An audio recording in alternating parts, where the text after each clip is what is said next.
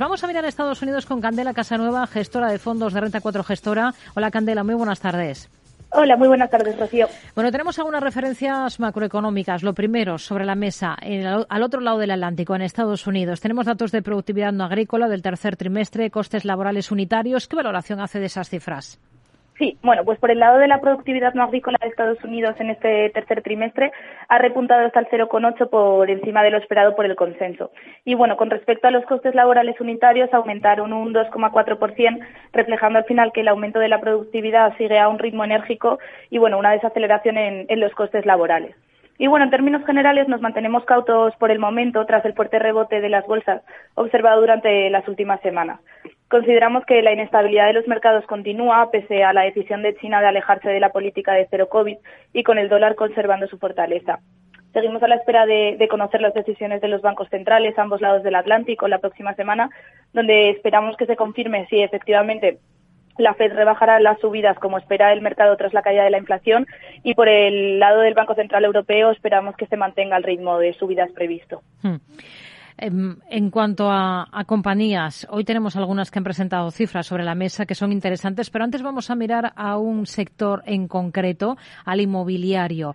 Y ya son dos los fondos estadounidenses eh, del sector que han restringido retiradas, dos rates. Ahora es Starwood el que limita los reembolsos después de, de que las solicitudes de reintegro de los inversores hayan excedido los máximos mensuales establecidos por este vehículo inversor. ¿Hasta qué punto les preocupa cómo se están poniendo las cosas en el inmobiliario estadounidense? Sí, bueno, efectivamente la semana pasada conocíamos que, el megafondo inmobiliario Blackstone también solo atendió al 43% de las solicitudes de retirada de dinero durante mm, el mes de noviembre y bueno, ha sorprendido al ser uno de los mayores productos de inversión del sector con una valoración de 125 mil millones de dólares que abarcan desde instalaciones logísticas, edificios de apartamentos, casinos y parques de oficinas. Entonces, bueno, dentro del sector inmobiliario vemos riesgo por la subida de tipos en la parte de viviendas para particulares, pero nos encontramos positivos en los negocios de viviendas de alquiler y logísticas. Ambas eh, son un área de rápido crecimiento en Estados Unidos, ya que cuentan al final también con pasivos mayoritariamente ligados a tipos fijos y no se verán amenazados por las subidas de tipo de interés. Y bueno, cabe destacar que nos encontramos muy positivos en todas aquellas compañías vinculadas al negocio de infraestructuras que cuentan al final con tres tendencias principales que nos gustan mucho de cara al medio largo plazo, que son la digitalización, la descarbonización y la descentralización. Hay algunos valores que tenemos en el punto de mira. Es el caso, por ejemplo, de Campbell Sub. Está subiendo con claridad después de sus resultados. ¿Con qué se queda de esos números? Sí, bueno, de, los resultados de este trimestre de Campbell nos quedamos con las buenas cifras presentadas, superando las previsiones de los analistas. Plan ha presentado un beneficio de 1,02 dólares por acción y una facturación de 2.580 millones de, dólares, uniéndose a otras grandes como Walmart del sector de productos de primera necesidad. Y bueno, pese a que la acción acumula en el año una rentabilidad superior al 25%, si, si incluimos la subida de hoy, vemos riesgos en el corto y medio plazo por lo que no tendríamos la acción en cartera por el momento. Eh, al final, en primer lugar, las ventas han caído en volumen en este año fiscal de 2022, pero bueno, gracias a su poder de fijación de precios y a unos menores inventarios que les han permitido vender con menos descuentos, las ventas han crecido, pero a un ritmo muy débil del 2%. Hmm. Luego, por otro lado, el margen bruto ha ido cayendo desde niveles del 37% en 2013 hasta un 30,7% actual. Y bueno, por último, los niveles de inventario se han visto incrementados, lo que al final reducirá su cash flow operativo de la compañía, ya que bueno, ante una posible subida de tipos y los altos niveles de inflación, pensamos que los consumidores podrían cambiar sus hábitos hacia comprar marcas blancas y Campbell tendría que vender sus productos con descuento, reduciendo así sus, sus márgenes y el cash flow. ¿Cuál es la visión que tienen ustedes para una compañía como GameStop, que es otra de las que presenta cuentas esta jornada, este miércoles? Bueno, sobre GameStop que presentará resultados hoy a las 5. Conocimos ayer la noticia de que se une a otras grandes del sector tecnológico en despedir a más personal, siendo la mayoría de los recortes de esta empresa en la división de monederos de criptomonedas. Y bueno, desde Renta 4 Gestora nunca nos hemos encontrado positivos en la compañía por, ser uno de esos meme stocks que llegó a superar los 80 dólares por acción en enero del 21 y 20 días más tarde la acción cotizaba a 10.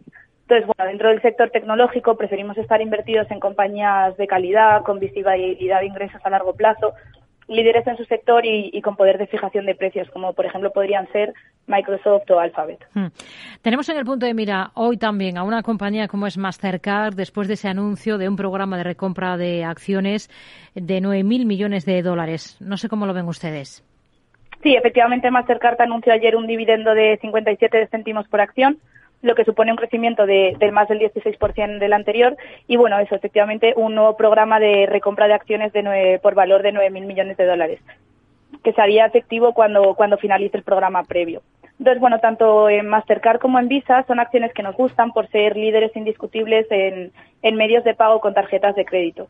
Y bueno, con respecto a Mastercard, los ingresos han aumentado más de 200% en la última década, siendo la mayoría de este crecimiento orgánico y para el medio plazo el consenso le asigna un crecimiento anualizado de, del 15%. Pero los ingresos por acción han aumentado aún más en un 356% gracias a, las mayores ventas y el menor número de acciones en circulación. Y bueno, en concreto Mastercard nos gusta por la, por la rentabilidad que ofrece y porque se encuentra en un mercado con muchas oportunidades de cara al medio plazo. Al final la compañía se encuentra inmersa en un duopolio con Visa, controlando el sistema de medios de pago, el cual cuenta al final con gran potencial de crecimiento en países emergentes como África y Asia, y, la digitalización y el incremento del e-commerce también van a hacer que exista potencial de crecimiento en, los países desarrollados. Hmm.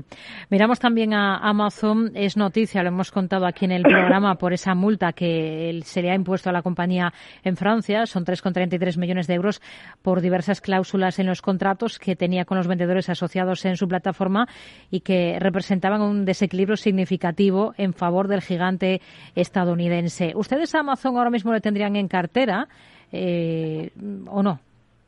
Sí, bueno, al la noticia sobre la multa impuesta por Francia a Amazon no la consideramos relevante a este punto, a fecha de hoy, puesto que en el pasado, el pasado diciembre de 2021 ya se conoció que debían corregir estas irregularidades.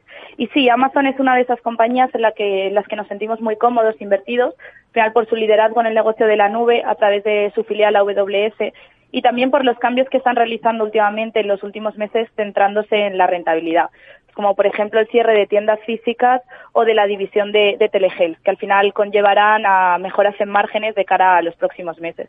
Y bueno, eso, como, como hemos mencionado, el principal motivo por el que tenemos Amazon en cartera no es por su negocio de e-commerce, sino por su negocio de la nube y, consideramos que proporcionará mucho valor al accionista un, un spin-off del mismo si algún día ocurre. Candela Casanueva, gestora de fondos de Renta 4 Gestora. Gracias por su análisis con nosotros. Muy buenas tardes. Buenas tardes, hasta luego, Rocío.